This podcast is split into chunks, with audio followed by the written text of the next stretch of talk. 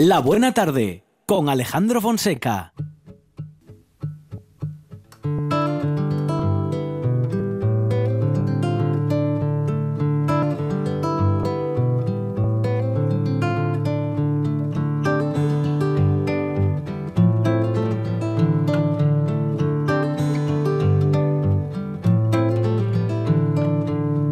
I see you changing, girl, from day to day. Impressed by and trying to imitate those who are older, those who are colder. Suddenly embarrassed by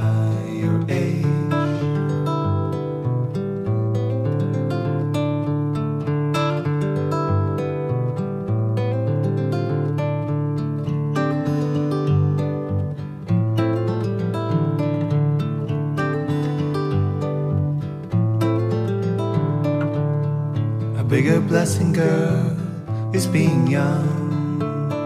The power of not knowing where you belong. I try so hard to keep it, not to lose that secret. Waiting for someone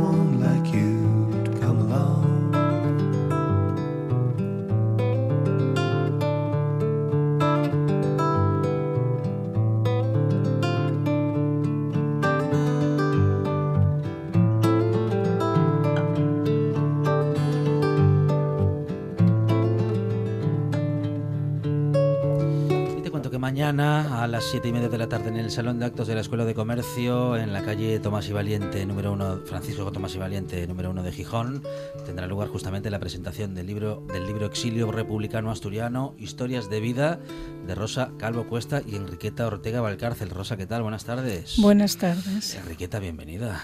Gracias, buenas tardes. Bueno, un libro con, con relatos eh, de bueno de muchos protagonistas y algunos de los cuales también bueno pues podrán estar eh, también mañana si no me equivoco en la propia presentación a las siete y media de la tarde porque Rosa tenemos todavía muchos te- muchos testimonios y muchas historias pendientes de contar pendientes de en fin de que su relato llegue a todos y a todas Muchas, muchas y para, y para muchas de estas personas es tarde ya. Eh, solo como anécdota, en el año y medio que llevamos Enriqueta, Ketty y yo recogiendo testimonios, hemos perdido a tres personas.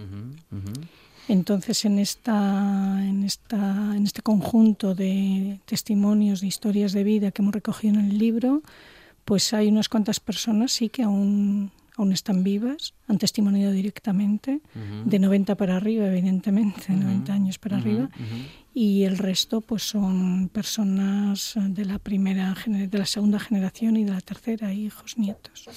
Porque cuando mm, sucede lo que ha sucedido en nuestra historia, mm, los protagonistas no son solamente aquellas familias que han sido afectadas directamente, sino que tanto dolor y tanto atropello se sufre durante generaciones y las consecuencias, bueno, pues eh, llegan incluso hasta tres o cuatro generaciones más allá de las directamente afectadas. Efectivamente.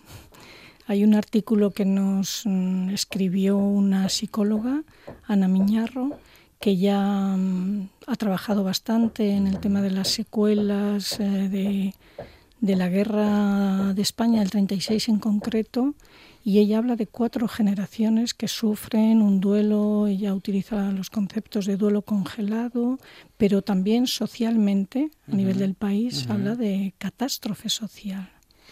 Eh, Enriqueta, ¿cómo y cuánto hemos contado la historia reciente de nuestro país?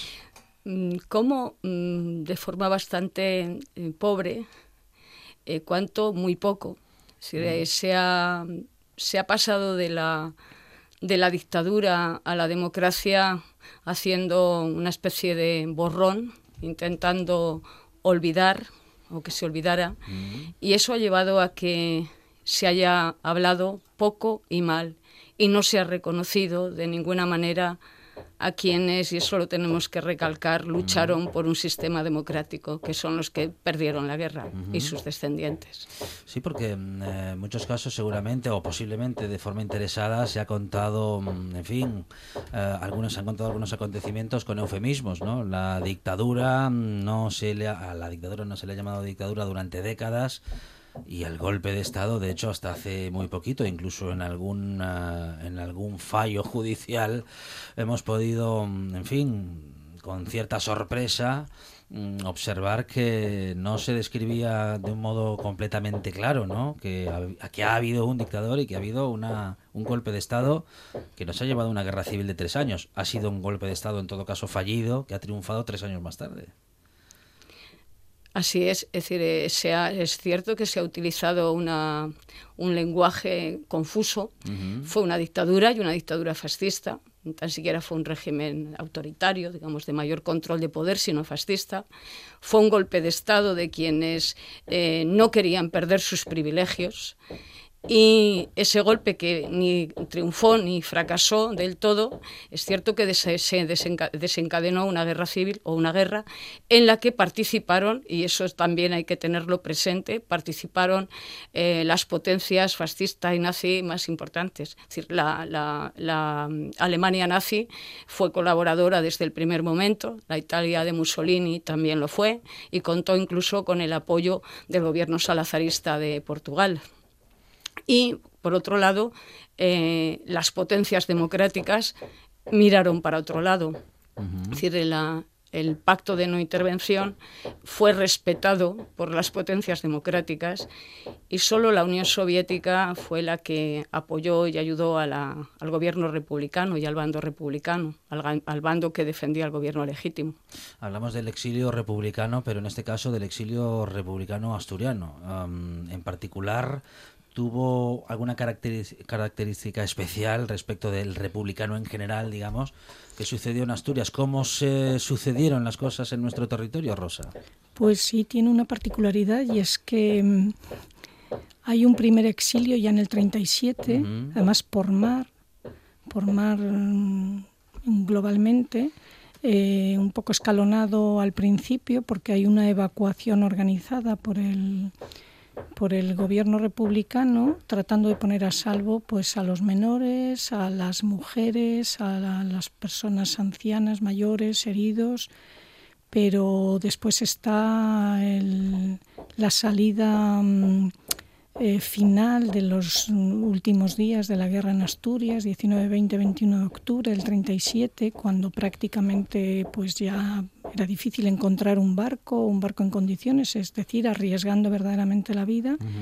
Estas personas llegan a las costas eh, francesas y, y son dirigidas a, la España republicana, Cataluña fundamentalmente.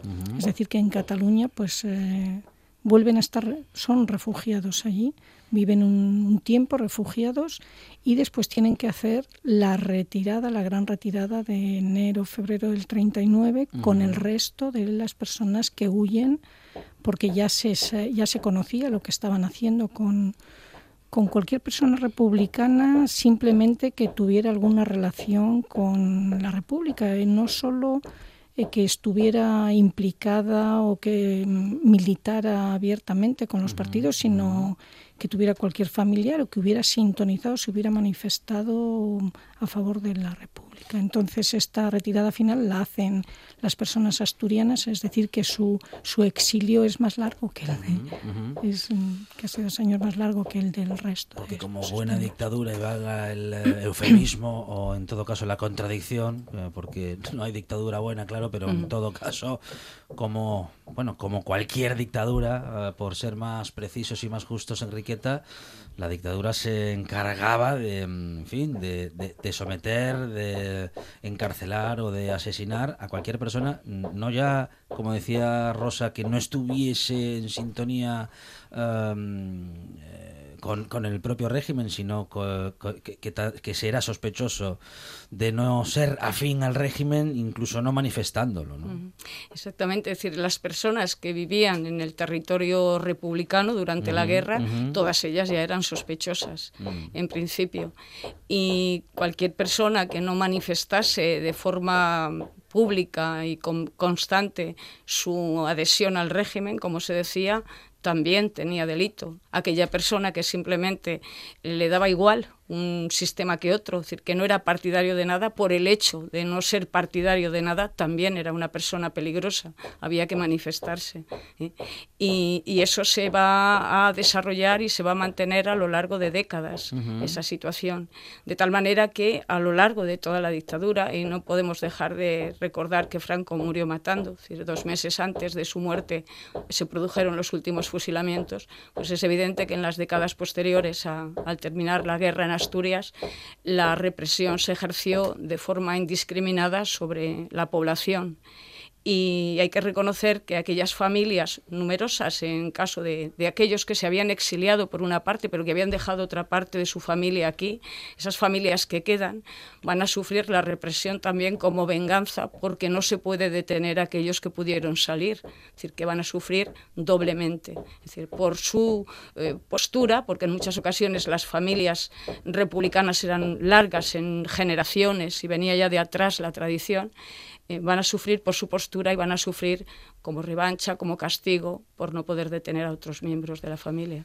Hablamos con Rosa Calvo Cuesta y Enriqueta Ortega Valcárcel, autoras de Exilio Republicano Asturiano, Historias de Vida, ah, presentado y bueno, editado por Impronta y presentado por el grupo Eleuterio Quintanilla y libro que será presentado oficialmente mañana justamente en la calle Tomás y Valiente número uno de Gijón a las siete y media de la tarde. a Rosa Enriqueta, podríamos decir que el exilio, bueno, pues tuvo, vamos a decir que dos grandes eh, momentos de, bueno, en fin, de, gran movilización forzada en el año 37 primero y en el año 39 con la finalización de la guerra civil y el inicio, por tanto, ya eh, oficial de la dictadura franquista. Pero podríamos decir que el exilio mm, duró incluso prácticamente, en fin, todo lo que durase la dictadura porque en, eh, en, segunda y tercera generación las consecuencias del golpe de Estado y de la posterior dictadura hicieron que muchas familias tuviesen que, en fin, que exiliarse porque no encontraban la misma, las mismas oportunidades por el solo hecho de no ser, mm. ah, bueno, pues afines al régimen. Sí, sí, eh, y yo quiero resaltar que, que ese exilio además conlleva una primera fase de guerra, es decir, más guerra. Tenemos muchísimas personas exiliadas asturianas en concreto que, que pasan pues otros 10 años, es desde el 36 que empieza aquí hasta el 45 que acaba la Segunda Guerra Mundial. Y que la mayoría de estas personas eh, que se exiliaron republicanas se comprometieron muy activamente en la resistencia en Francia. Porque primero porque luchaban contra el fascismo, porque seguían teniendo allí al fascismo como enemigos. Segundo, porque confiaban en que una vez que los aliados vencieran al fascismo, los aliados iban a ayudarles a expulsar a Franco, a acabar con el fascismo español. Por eso mm, viven todos esos años con la maleta preparada, es decir, no se no, no arraigan, buscan a los otros españoles, incluso de las historias que hemos recogido, pues vemos que hay muchas personas que cómo se relacionan, primero las dificultades de la lengua, claro, pero que emparejan, se casan entre españoles también, porque están siempre pensando en volver. Mañana podremos volver, las próximas Navidades las celebraremos en España, tienen aquí una parte de la familia también. Y hasta que no llegan los años 50 no se dan, no se percatan de que era un sueño y entonces es cuando empiezan ya pues algunos a, aceptar esa realidad, algunos pues toman la nacionalidad francesa, otros la mantienen porque España mantuvo como apátridas a la mayoría de estas personas que estuvieron eh, implicadas en la resistencia, incluso deportadas a campos de concentración. ¿eh? Entonces, cuando todos los, cuando acaba la guerra y todos los países envían a sus representantes oficiales a recibir a sus compatriotas, los españoles se ven solos, abandonados, sin, sin ninguna identidad oficial y bueno, pues cogen nacionalidad francesa y tal. Y esto dura hasta los años 50. ¿eh? De modo que a la, bueno, a la, a la derrota o a la primera derrota mm, eh, ideológica y, y real eh, sobre, sobre el campo de batalla también se produce esta desilusión posterior, ¿no? Que hace incluso más duro el exilio, porque como dices Rosa, se había construido una esperanza que se convierte en desilusión muy pronto, eh, pero que posiblemente había postergado la vida e incluso la lucha de muchos y muchas esperando que el momento de, en fin, del triunfo de doblegar a la dictadura llegase con el final de esa Segunda Guerra Mundial. Hay una doble, un doble abandono, una Mm, doble mm, traición a la ujú. República por parte de, Mm. de las potencias aliadas.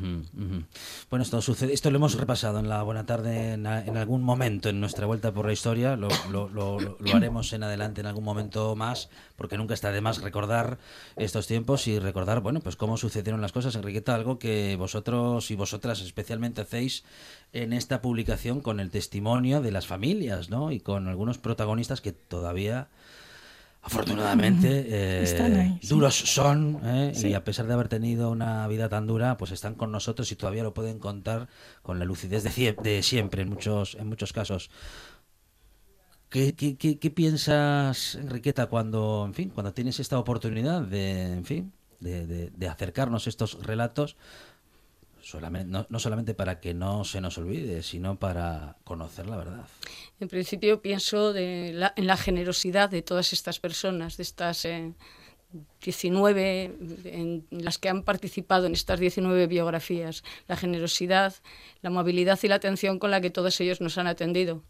Es decir, eh, no nos conocían absolutamente de nada y sin embargo el hecho de ir con la intención de, de escuchar su narración, su biografía, para ellos era algo maravilloso y por lo tanto es el agradecimiento grande el que, el que eh, nos sentimos tremendamente agradecidas eh, por, esa, por esa atención que nos han dado.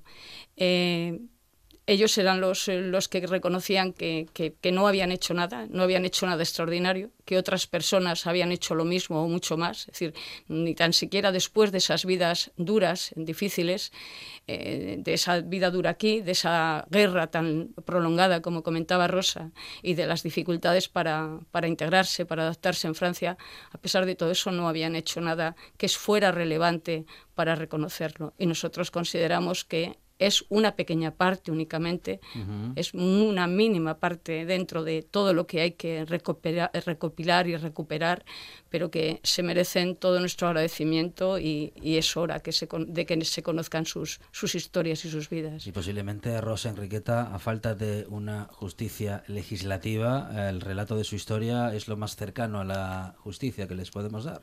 Es una pequeña, el reconocimiento, primero el reconoci- la escucha, el reconocimiento, una reparación simbólica.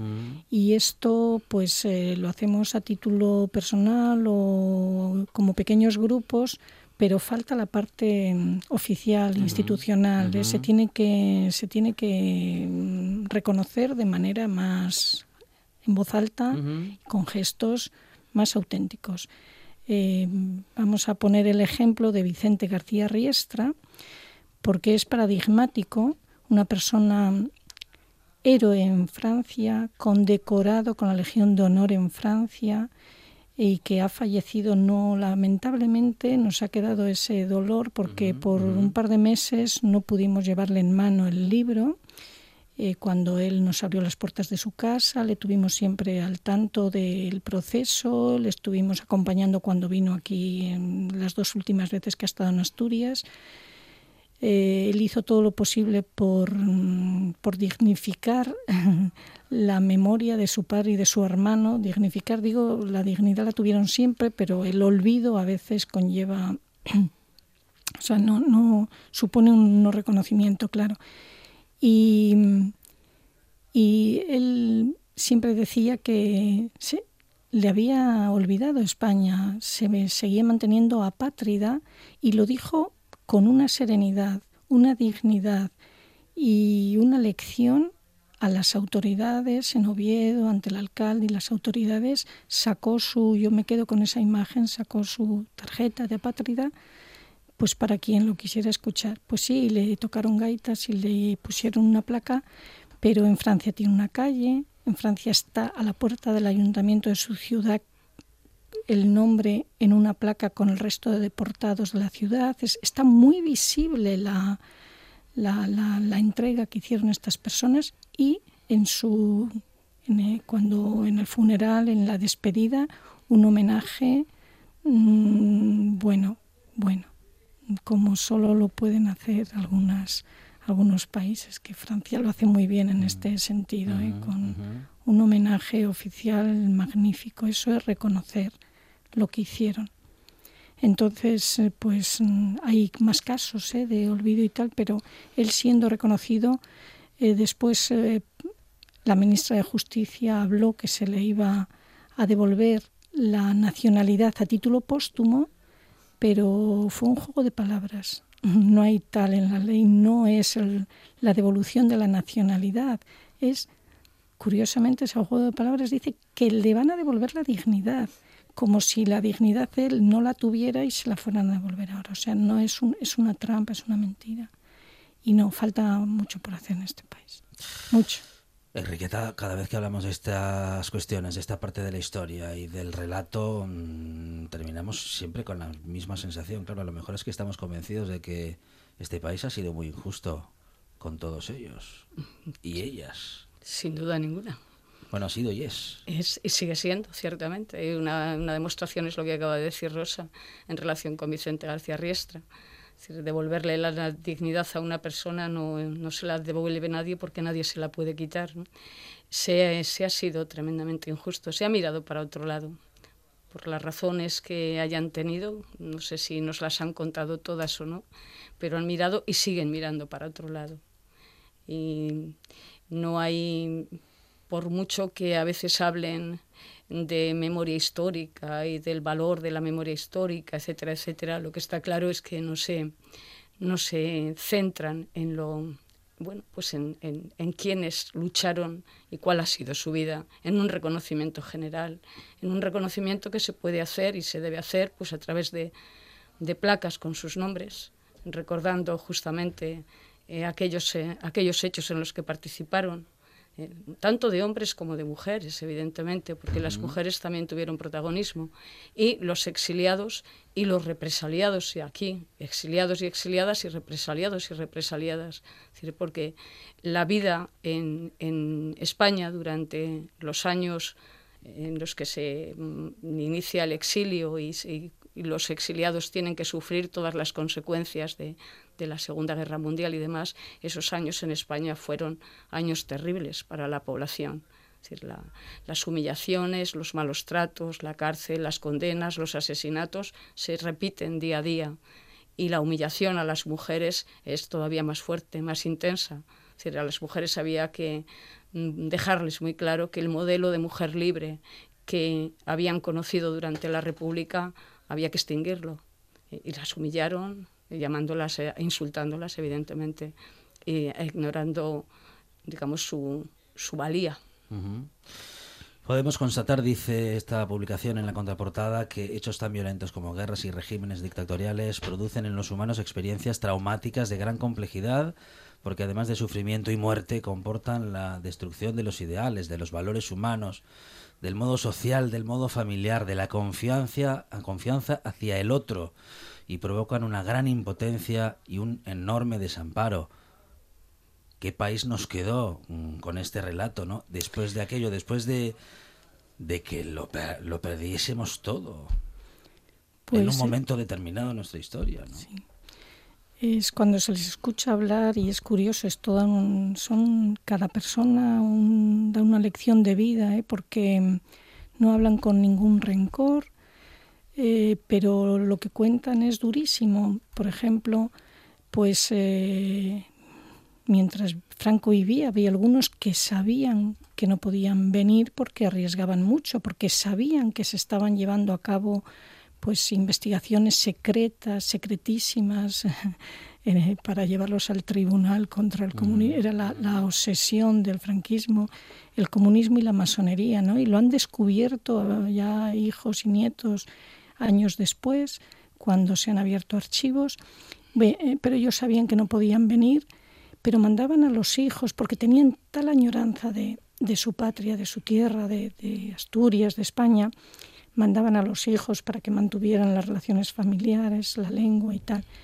Pero mm, cuando venían aquí, incluso los hijos dicen en Francia, claro, siempre éramos los españoles, veníamos a España, éramos los franceses, pero incluso en la misma familia no podían hablar, resultaban incómodos si hablaban, si preguntaban por la dictadura, si preguntaban, resultaban incómodos, entonces se sentían, después de años y años, se sentían pues excluidos. Y es curioso porque incluso algunos que, que quisieron venir porque les aseguraron que no, bueno, que, que, ya la cosa se en los años 60, que la cosa se había dulcificado un poco, querían venir, eh, rehacer aquí su vida, la cantidad de trabas tenían que solicitar a las fuerzas vivas certificados de buena conducta, al cura, a la falange, al, a la Guardia Civil, etcétera, declaraciones juradas de que nunca habían tenido nada que ver con el marxismo, que eran afectos al régimen a veces,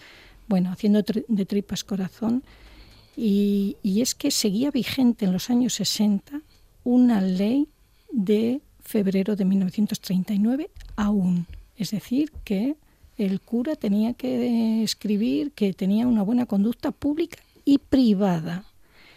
Bueno, en fin, eh, tenemos el testimonio de algunas, de algunas personas que vinieron siendo niñas, adolescentes, y el choque, llegar a las escuelas y tener que cantar el cara al sol o rezar, y decían, ¿qué es eso? O que hay que ir a confesarse, en escuelas públicas hablo, ¿eh?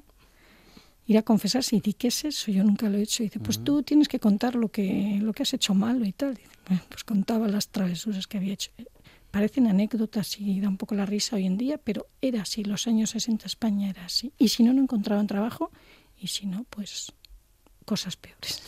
Y continúa en la contraportada la publicación Exilio Republicano Asturiano, Historias de Vida de Rosa Calvo Cuesta y Enriqueta Ortega, que una de las herramientas útiles y saludables es el testimonio, porque ayuda a la reintegración de las experiencias traumáticas y promueve el bienestar y trata así de poder confrontar las dimensiones más terribles de la existencia. Los testimonios de primera, segunda, tercera y cuarta generación recuperan así para la memoria a personas y hechos del pasado de los que no tendríamos conocimiento. Más o menos estamos en la tercera generación, la cuarta está llegando, um, que no se nos pierda esta oportunidad de en fin, de reparación, de saber dónde estamos, de saber de dónde venimos, y esa será la única manera de saber qué demonios queremos para nuestro futuro y para nuestro país. Exilio Republicano Soriano se presenta mañana en eh, la calle Tomás y Valiente, número uno de Gijón, este relato de Rosa Calvo Cuesta y Enriqueta Ortega eh, del grupo Luterio Quintanilla. Muchísimas gracias por este relato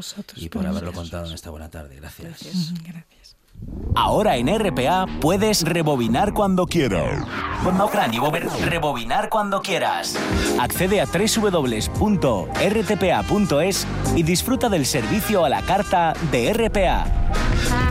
Toda nuestra programación donde quieras y cuando quieras. Buenos días Asturias, comenzamos jornada de martes. RPA, la radio autonómica. La radio autonómica.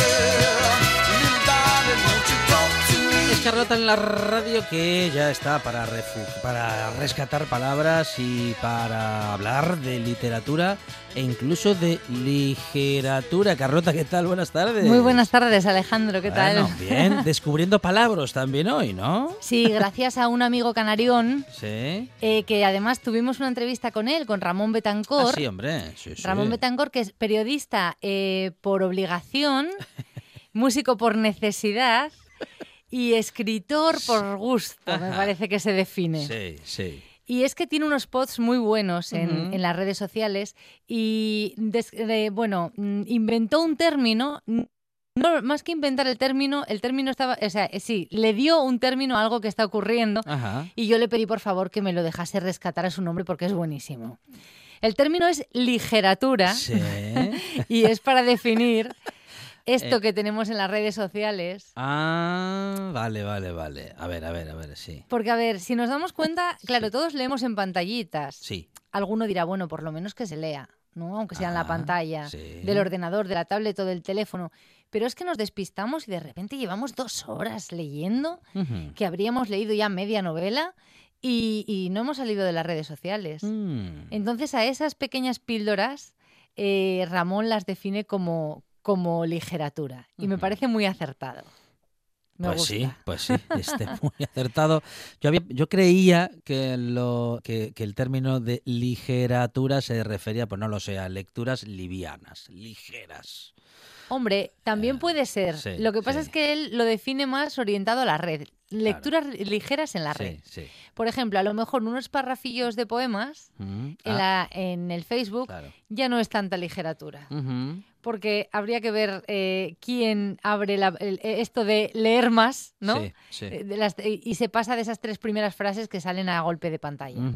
Entonces, bueno, yo creo que a ese, a ese tema se refiere Ramón cuando habla de literatura. A leer mm, titular y tres líneas. Exacto, sí. Mm. Sí, eso me- lo que entra, lo que entra en la primera imagen. Es decir, al final quedarnos con la imagen. Vamos, que al ver, a esa parte donde dice ver más, no todos le damos al ver más. No, yo creo que no. De hecho, los ¿cómo, cómo los llaman? Los gestores de redes, Ajá. porque me niego a decirlo en inglés. Sí. Los gestores de redes lo tienen. ¿Cómo le dicen en inglés? al- Eh, ya es hasta se me ha olvidado el término, porque Gestores lo de habíamos redes. puesto en la... En la Sí. Bueno, ya nos eh, enteraremos. sí, pero- nos- bueno, eh, bien, Pero es que además, bueno, lo sé, eh, mm, me saldrá, me saldrá durante la sección.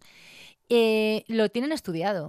Que en realidad nadie le da a ese ver más. Ajá, Que hay que ah, ponerlo vaya. importante en las tres primeras frases porque si no, no lo leen. Y es una lástima, claro. Así que a nombre de Ramón Betancor, Sí. rescatamos el refugio de papel literatura. Bien. Y creo, señor Fonseca, que tiene usted una palabra para rescatar Ah, hoy. bueno, es que. mm, ¿Quién fue? ¿Quién fue el otro día? No, es, que- no, no, es decir, yo lo rescato porque alguien. Ah, sí, Pola. Ya está. Hablando de deporte tradicional con Pola, aquí Sí. en la Buena Tarde, utilizó muchas veces el término recauchutar. Ajá. Y dije, ¿cuánto hace que no me escucho esta palabra? Sí, señor. ¿Y en qué concepto lo decía Pola? ¿En qué sentido? Eh, ¿Lo recuerdas? Sí, sí, en- bueno, en, en- en lo de arreglar un poco mm, a cachos algo, eh, Ah, recauchutar, emparchar. un Claro, poco, sí, el ¿eh? que se Sí. daba antiguamente, Sí, que en realidad sí, era porque eh, se hacía con caucho porque era reca- Claro, vamos, claro. reparar neumáticos Eso y cosas de es, estas claro, normalmente. Claro.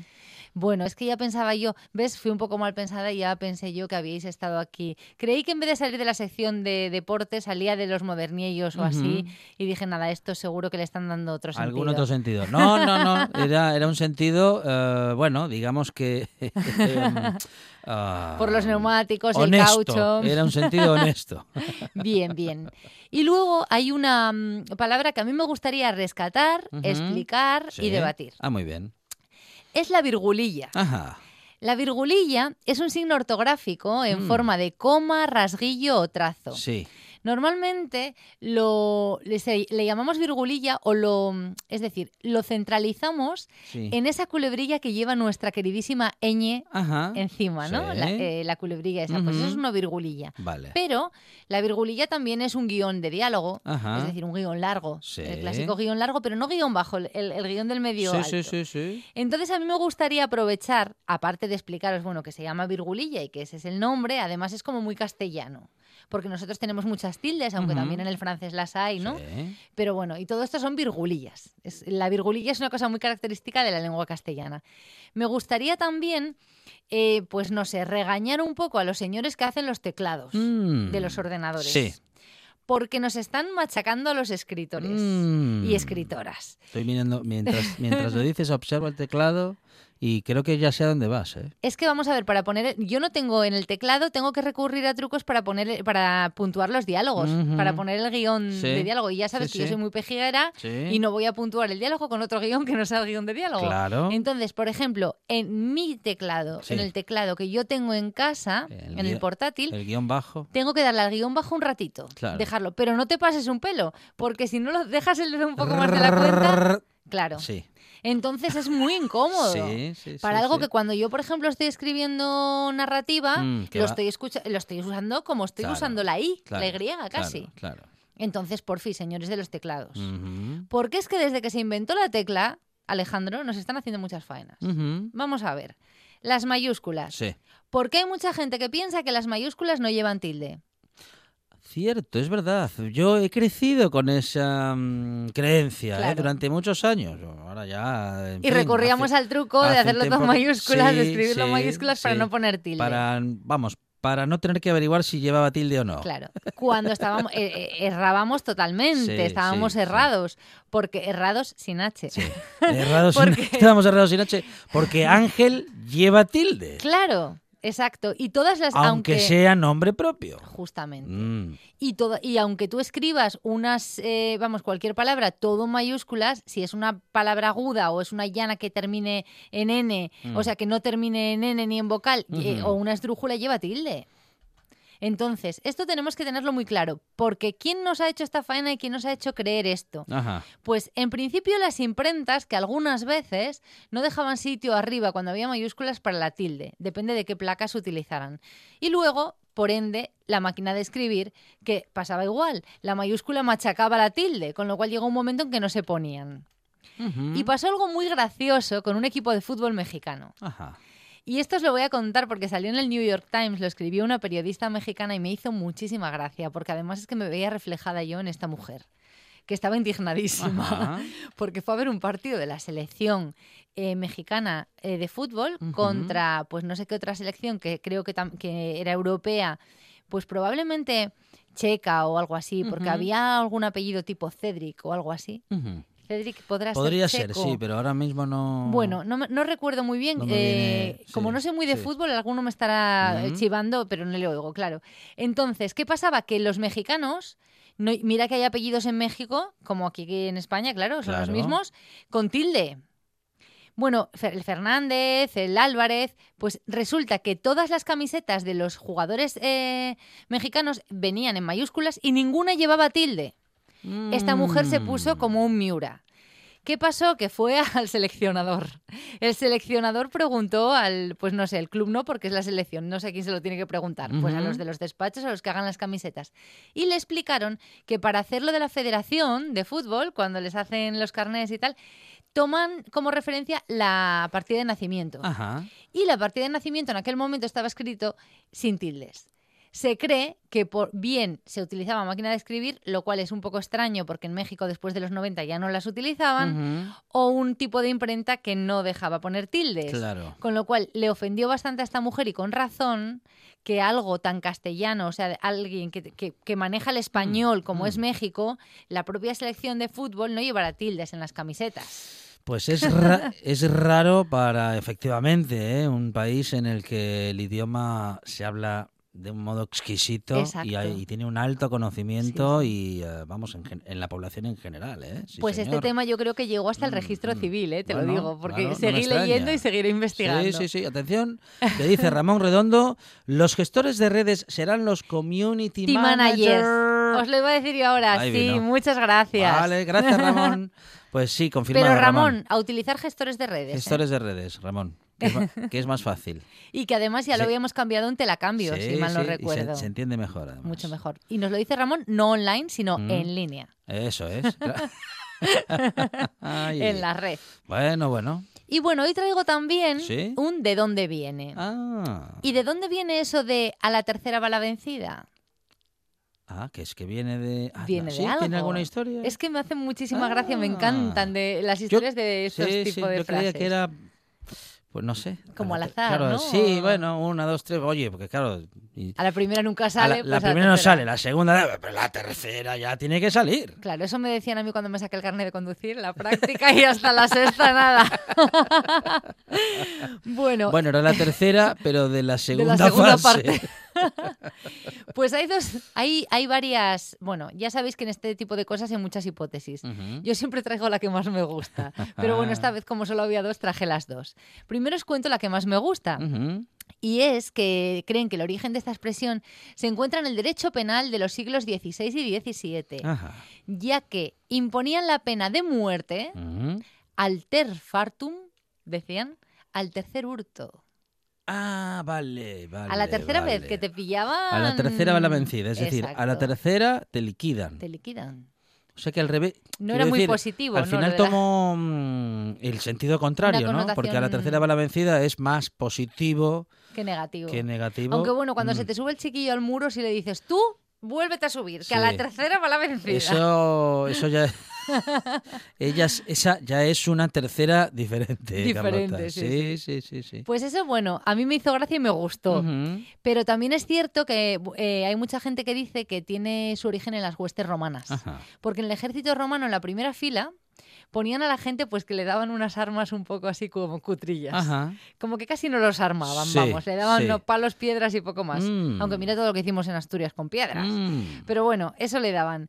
Los segundos eran como los barbilampiños, los más jóvenes, o sea, los poco diestros con las armas. Y luego en la tercera fila ya estaban realmente los soldados preparados y entrenados para, pues, para la lucha, ¿no? Entonces, pues claro, esperaban a que llegase la tercera fila y a la tercera iba la vencida. Mm. Qué bueno, eso Bueno, también. me gusta más la primera, ¿eh? Sí, a mí también me hace Mm, mucha gracia. mm, mm, mm. Bueno, más gracia. Seguro que a, los- a las Sí. víctimas de, Seguramente no. de la frasecilla no, pero bueno, me, me gusta, me gustó. Bueno, bueno. ¿Qué más tenemos, Carlota? Pues mira, yo quería hablaros de algo que ya empezó, y bueno, ya se inauguró el 4 de junio. Es que tenemos por ahí al profe también, ¿eh? Va, va yo a aparecer, va- empalmo, yo aparece, voy aparece en cualquier momento. El, me voy adaptando. Sí. Y es un cementerio. Bueno, estoy pensando realmente, sin hablar, si hablar seriamente con el Instituto Cervantes, ponerles las pilas y exigirle algún tipo de derechos. Por culpa de que, bueno, yo creo que nos están medio copiando el refugio de papel. Pero bueno, lo han hecho tan bien, con tanto estilo y tan bonito, que yo creo que nada, simplemente os voy a contar lo que están haciendo, que creo que es muy chulo. Es una exposición que se inauguró ya el día 4 de junio. No os lo pude traer antes porque, claro, el profe y yo tuvimos tantísimos planes y tantas cosas que contar que fue imposible hacerlo antes. Y es un cementerio, haciendo un poco un guiño a Carlos Ruiz Zafón, es un cementerio de las palabras olvidadas. Entonces, lo que hizo el Instituto Cervantes, junto con una, una artista multidisciplinar, Marpa- Marta Campos, Sí. en realidad es Marta P. Campos, que yo no sé la P que es. Entonces, bueno, yo te digo Marta Campos porque la estuve buscando y en todos los lados viene como Marta P. Ella es una artista multidisciplinar, no es lingüista, no es filóloga, sino es una artista multidisciplinar. ¿Qué hizo? Bueno, pues eh, la exposición, en realidad, la exposición se llama 1914-2014 y lo que hizo esta artista fue recoger todas las palabras que en, 2014 que en 1914 tenían una entrada para sí solas en el diccionario de la Real Academia de la Lengua eh, y que a día de, bueno, año 2014 no la tienen, ya la han perdido. Anda. Es decir, que ya no figuran en el diccionario. Vamos, palabras perdidas. Exacto. Lo mismo que hacemos aquí. Entonces, ella hizo una exposición que es preciosa. Está en Madrid la exposición. Se inauguró el 4 de junio. Se puede visitar hasta el 29 de septiembre. A mí me vais a dejar eh, unos mesecillos Mm. para o unas semanas para ir a visitarla y luego contaros más cosas porque lo haré. Es un proyecto que recopila casi 2.800 palabras. Se han perdido. Mm. 2.800 que bueno, como os digo, en 1914 tenían su entrada y en 2014 ya no.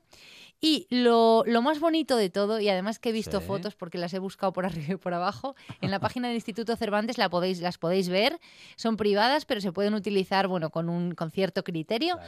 Y lo han hecho en la caja de los libros, que es como ese sitio secreto que tienen en el, en el Instituto Cervantes y que normalmente no se puede visitar. Ah, vaya. Y ahora se puede con esta excusa. Entonces, Sabía que había un sitio secreto. un sitio secreto. Un sitio secreto donde además se guardan muchas obras de algunos lingüistas, escritores y artistas españoles de cierto renombre. Entonces, bueno, tener la oportunidad de entrar en la caja de los libros y además ver esta expo, pues es una cosa chula. En realidad el proyecto eh, consta de tres, de tres partes. Sí. Una es la exposición propiamente dicha. Eh, además hay como archivos con fichas. ¿Veis estas fichas tipo biblioteca que tienen la rayita roja arriba del todo? Ah, sí. Vienen rayadas. Sí, pues cada término con su definición está con una especie de archivos muy retros, muy chulos, donde, donde aparecen las palabras. Luego, un libro, que lo del libro, bueno, ya tendría que hablar yo con, con, con la artista, con Marta. Hay cosas que no me gustan mucho, pero bueno. El libro en realidad es muy grueso, son dos tomos y cada, cada página está en blanco, salvo por la propia palabra, sin la Mm. definición. Eh, bueno, lo editó, lo publicó y está a la venta. Entonces, lo que ella pretende es que tú veas la magnificencia, ¿no? La, la magnitud. el- los dos tomos enteros vistos así de golpe te dan la sensación física del espacio que ocupan todas esas palabras, de la cantidad de palabras que se han perdido. Pero bueno, de todas formas, yo creo que no estaría de más el haber puesto una tarjetita con la definición en las páginas. Bueno, Ya claro, que- sí, ya que... que menos, que los están comercializando, Sí, sí, sí. Que luego tenemos un poco, en fin. Claro, ¿eh? Sí, bueno, el libro bueno. está como objeto, está muy bonito. Y no pero- sabemos si está en un lugar secreto, pero vamos a ver si el milagro de la comunicación nos deja llegar hoy hasta él también. El profe.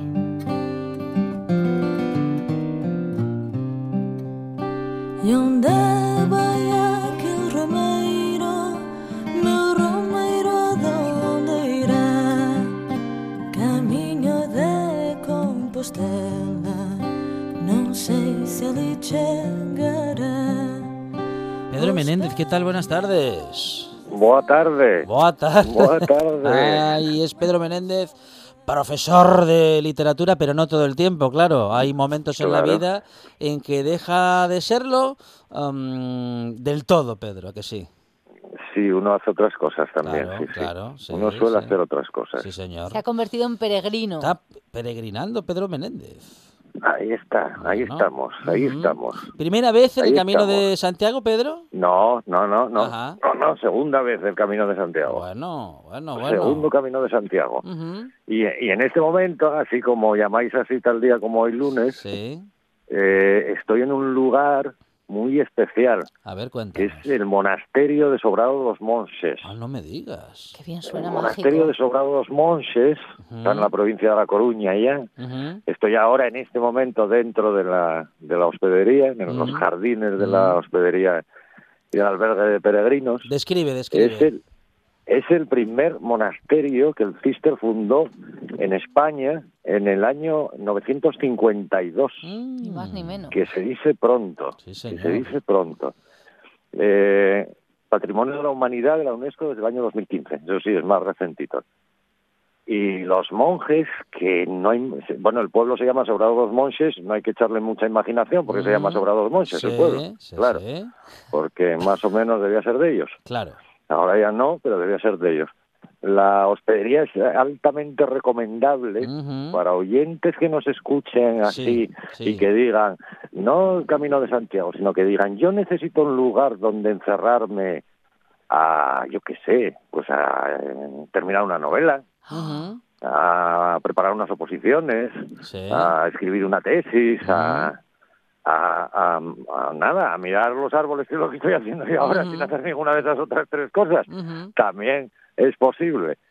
Y es como transformar, transportarse a otro, a otra, a otra época. Y los- cuando hablamos de la Edad Media, siempre que hablamos de la Edad Media, que decimos, ah, la Edad Media, Sí. esa edad extraña que parece que no sabían hacer cosas y tal. Los monjes, eh, así para los oyentes que les guste todo este asuntillo, los monjes fueron los que en toda Europa eh, implantaron sistemas de agricultura, eran expertos en, en cebadas, en cosas de estas, ¿no? Entonces, sistemas de agricultura. Y, hombre, yo creo que en un programa como La Buena Tarde, Mm. que en momentos de la semana es así como amante de la cerveza, Sí. pues eh, la cerveza se la debemos a, a- no exactamente a los monjes del Cister, pero bueno, sí. ¿eh? a, a los monjes, digamos que a los monjes, A que los- no, no solo Mm. que rezaban, eh, trabajaban y, y hacían cerveza. Claro, bueno, lo, porque lo fue... cual está muy bien. Claro, hombre, fue una de las primeras maneras de potabilizar el agua, Pero, Pedro. ah, claro, y que sirviera de alimento Sí, también, ¿eh? sí, sí, sí, Claro, porque era rico en cereales y en minerales. y, ¿eh? Una- cuando era muy difícil beber agua, como nosotros bebemos ahora tranquilamente. ¿Y cuántas cervecerías se llaman la abadía? Claro. Sí, claro, claro, evidentemente. Estos monjes de aquí no hacen cerveza, hacen dulce de leche, pero bueno. Ay, bien. qué rico. ¿Hacen dulce de leche? ¿En serio? Ah, O- hacen dulce de oye, leche, Tráete un poco. tráeme, tráeme un No, kilo por lo no, menos. no. En el camino no se trae nada, lo más que se hace es comérmelo a vuestra salud. Eso- eso No se carga con nada. Ay, ay, ay, ay, ay, o va. se carga con lo menos posible. Bueno, la Ahora, si queréis, Sí. si queréis que me lo coma a vuestra salud, sí, Sí. es posible, ¿eh? Bueno, venga. bueno, Posible. bueno, venga, bueno, pues recupera, recupera fuerzas. Los modernillos están ahí fuera poniendo ojos golosos, que los estoy sí, viendo. sí, sí. Claro, claro, es lo que lo que tiene, es lo que tiene. Oye, os, os cuento, me da tiempo contaros una leyenda Sí, de, sí, sí, porfa, cuenta, de aquí de profe. Sobrado, Cuenta, Sí, venga. sí. de aquí del monasterio, es minu- una leyenda del monasterio Do- tienes recogida, do- dos minutos tienes. bueno, pues en dos minutos, recogida por un monje en un- una historia del siglo XVIII, que se- en el siglo XVIII un monje Mm. escribió una historia manuscrita del monasterio que se conserva. Y, en- y de repente hay una leyenda, ya contaré otro lunes con más calma más cosas de la zona, más cosas galegas, pero hay una leyenda que a mí me llamó mucho la atención. Un señor, el señor de Seisas, un tirano medieval de estos, ¿no? Se lo imaginan, ¿no? Sí. eh, que, claro, como las rentas eh, explotaba a sus campesinos y las rentas eran básicamente en, en especie, ¿no? Mm, Bueno, eh, Bien. él, por ejemplo, eh, se dedicaba a una cosa que muy... ¿Y saben ustedes lo que es una renta que se llamaba la gallina caliente? Mm, no, ¿qué era? ¿Qué era? No, ¿verdad? No. Que los huevos de las gallinas cuando están incubando. Ajá. Vaya. O sea que un tipo bien. Sí, sí. Bueno, pues la señora de Seisas, no el señor de Seisas, sino la señora de Seisas no estaba de acuerdo con esto. Y se cabreaba mucho con su marido y lo criticaba y lo cuestionaba. lo. Y de, de tal modo que el marido, enfurecido ya, empezó a decir que su mujer que era una adúltera, que yacía, vaya palabra para Carlota, que Sí. yacía con los criados. Sí. ¿eh? Y total, un día así tal, decidió quitársela en medio. ¿Cómo? Envenenándola. Pero Ah. calculó mal la dosis Mm, y sobrevivió. Ajá. Total, que mm, cabreado, más bien cabreado, Mm. un- una vez que ella sobrevivió, la apuñala. Ajá. La apuñala, la coloca en la cama, le pone los brazos cruzados sobre el pecho, le Sí. cubre las heridas con estopa y con algodón y la viste como si fue, como si hubiera sido una muerte repentina.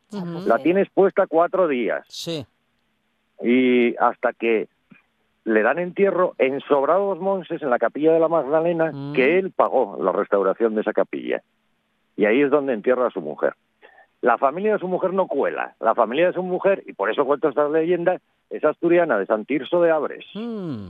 No cuela y vienen con la justicia de La Coruña a ver qué pasa. No sé si se oyen las campanas que están sonando en Y este momento. vamos a terminar la historia la próxima total. semana. Exactamente. Pedro, gracias, un abrazo y buen camino.